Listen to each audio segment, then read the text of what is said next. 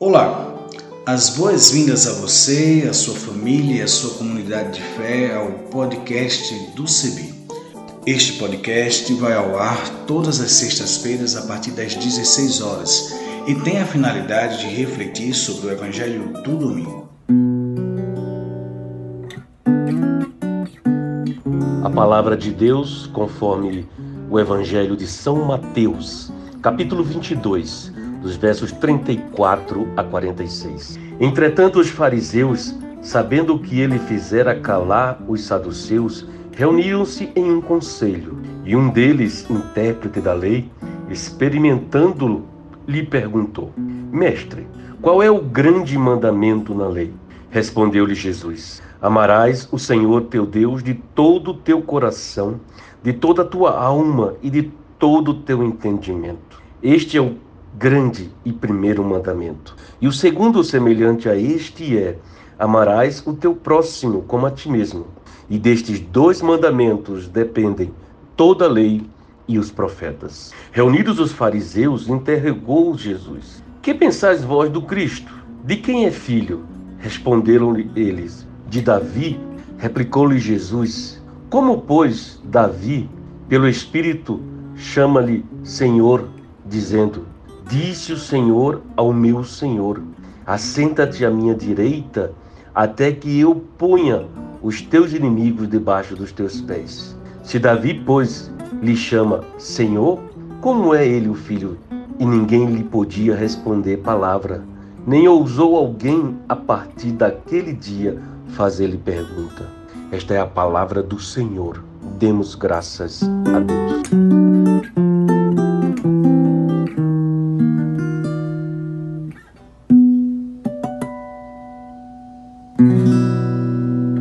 Olá, gente querida, que as palavras dos meus lábios e o meditar do meu coração sejam agradáveis a ti, ó Senhor, na tua presença, Senhor nosso e nossa rocha. Amém. Hoje é o domingo que o Evangelho nos chama a recordar qual é o maior mandamento. E nos parece que o tema é amarás a teu Deus, é amor. E essa passagem que somos lembradas a cada momento litúrgico, eucarístico, quando rezamos juntas o sumário da lei. Escutai o que diz o nosso Senhor Jesus Cristo: Amarás o teu Deus de todo o teu coração, de toda a tua alma e de todo o teu entendimento. Este é o primeiro e grande mandamento. E o segundo, semelhante a este, é: Amarás o teu próximo como a ti mesmo. Porque destes dois mandamentos dependem toda a lei e os profetas. Ou seja, tudo e todo o projeto de Deus se resume no amor.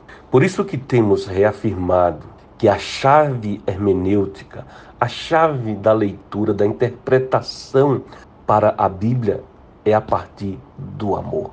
No dizer do apóstolo, a ninguém deveis coisa alguma, exceto o amor.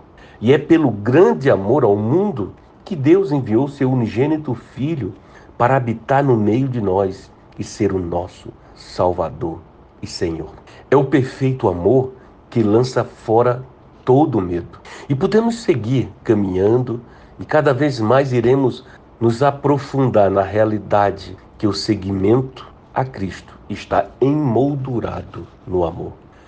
Com base em 1 Coríntios 13, Podemos lembrar a poesia de Renato Russo, na sua música, na sua, no seu canto Monte Castelo, quando ele canta o amor a partir da inspiração em 1 Coríntios 13, porque é só o amor, é só o amor que conhece o que é verdade. O amor é bom, não quer mal, não sente inveja ou se envaidece. É o amor. O amor a Deus e ao próximo estão interrelacionados, mas um não é sinônimo do outro. O amor a Deus não se esgota no amor ao próximo, não se resume em atitudes humanistas.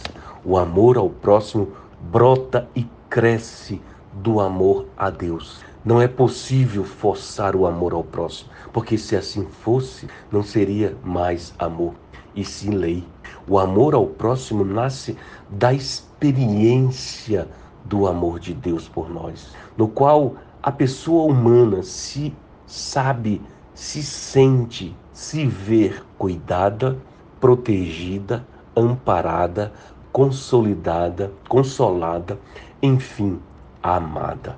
Saber-se, se sentisse amado, amada, aceita, perdoada por Deus, é sentir-se liberto da necessidade de guardar-se a si mesmo, de colocar o eu em primeiro lugar, de elevar-se às custas dos outros, de competir, de amar a si mesmo em primeiro lugar. O amor liberta, o amor nos afasta do egoísmo. Quem ama a Deus liberta-se do amor egoísta, da necessidade de estar sempre em primeiro lugar. É necessário passar por um processo de conversão, de libertação, senão o amor será sempre limitado. E o amor é para ser ampliado. O amor não tem altura, não tem profundidade, não tem extensão. O amor a Deus é o alicerce para a realização do amor ao próximo. Tudo depende do amor de Deus, do qual brota o amor ao próximo. Só a confiança do amor de Deus nos liberta, transforma corações, capacita para o amor, cria nova criaturas. Torna-se, portanto, meus irmãos e minhas irmãs, necessário que ouçamos sempre a boa nova do Evangelho do amor. Que possamos nos permitir que a palavra de Deus penetre em nós, nos atinja, mova-nos, liberte-nos, acendendo em nós cada vez mais a chama da força do amor. Quando a chama do amor se acende, o ser humano se liberta.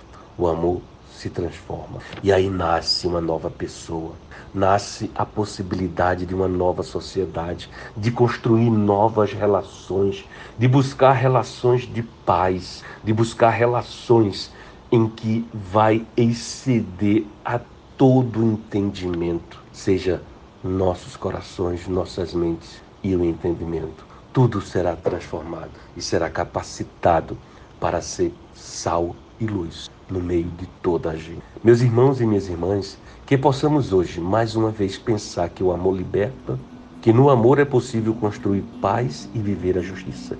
E eu quero convidar cada qual de vocês que nos ouvem hoje a reservar um momento e rezar orar pela paz, especialmente pela paz em Jerusalém, rogando a Deus pela paz no mundo e que possamos nos deixar transformar pelo amor para viver a paz em nossas vidas, em nossos contextos, em nossas relações.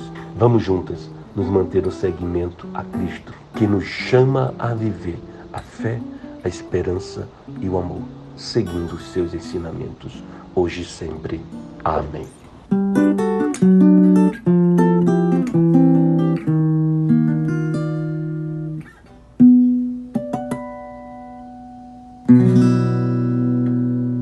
Sou o Bispo Maurício Andrade, da Diocese Anglicana de Brasília, da Igreja Episcopal Anglicana do Brasil.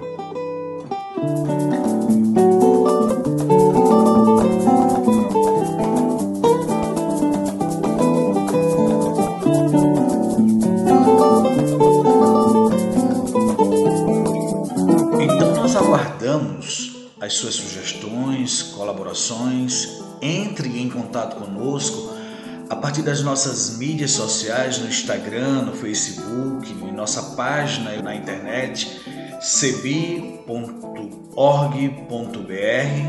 por nosso telefone, entre em contato pelo 51 3568 2560 e pelo WhatsApp 51 99734 4518 e também utilizando a hashtag podcast do CEBI.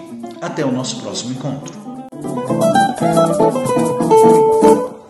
A trilha sonora que você acabou de ouvir é a canção Olha a Glória de Deus Brilhando, de Zé Vicente, e também a canção Desça como a Chuva, da irmã Agostinha Vieira, interpretadas pelo violonista Remo Stockholm Jr., da cidade de Recife, Pernambuco, e o design sonoro desse podcast foi feito por mim, Isaías Torquato, e a direção geral é da Coordenação Nacional do Centro de Estudos Bíblicos, CEBI.